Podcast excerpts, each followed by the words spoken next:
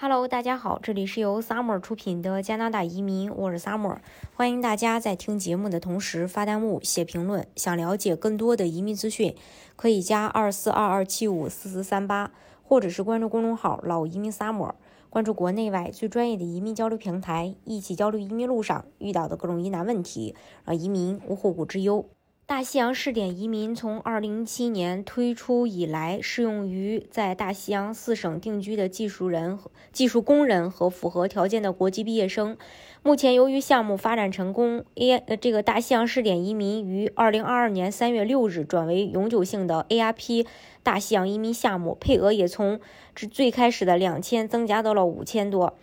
然后。呃，大西洋四省呢，它包括新布伦瑞克省、纽芬兰和拉布拉多、新斯克省、爱德华王子岛这四个省份。今天就给大家来介绍一下全新的 ARP 移民项目，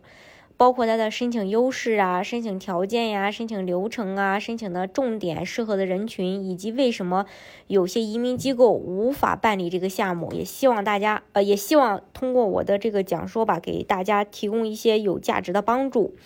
我们先说它的申请优势，它对申请人的学历、语言、工作经验、资金方面要求都不高，并且速度快，专属的移民通道，审理周期是一年左右。它也不需要申请 LMIA。大西洋四省免除了对境外技术移民申请人的劳工部认证，无需提供 LMIA 的这个申请，流程更简单，申请也更容易，一人申请，全家移民。目前，他的申请要求也做了调整。工作经验方面，五年内至少有一年的境内全职或兼职的 NOC 零类、A 类、B 类、C 类的带薪工作。拥有大西洋四省高等学历的留学生有机会豁免工作经验要求。然后满足学历要求，就是职业是 NOC 零类职业，至少需要具备等同于加拿大一年高等教育的学历。NOC B 类、C 类职业至少需要具备等同于加拿大的高中学历。满足语言要求的话，零类、A 类、B 类职业至少是 CLB 五，C 类职业要达到 CLB 四的语言成绩。满足资金要求，呃，获得符合要求的加拿大指定的雇主 offer。它的申请流程的话，首先就是雇主的提名，雇主通过大西洋各省的网站表达意愿，申请指定雇主，联系安这个安居服务供应组织，并承诺为新人准备工作场所，参加入职培训和跨文化能力培训。大西洋省份任命指定的雇主，雇主根据符合项目要求的最初评估标准完成招聘，并为申请人提供工作。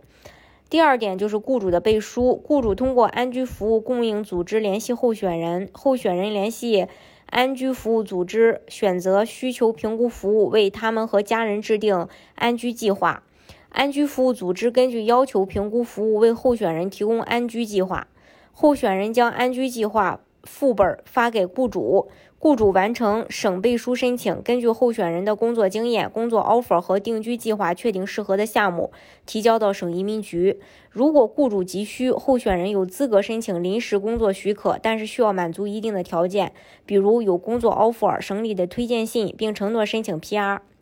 省移民局审核批准雇主的背书申请，并向候选人发放这个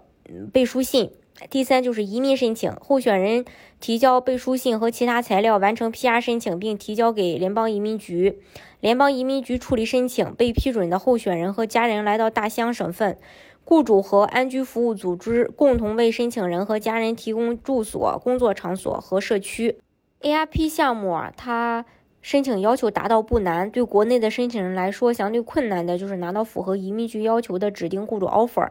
这个项目虽然不要求申请人具有当地工作经验，但是没有本地工作经验，想在本地找到符合移民申请的工作，让雇主担保也是一件比较困难的事儿。所以说，能否顺利匹配到符合要求的雇主，也是 AIP 的重点。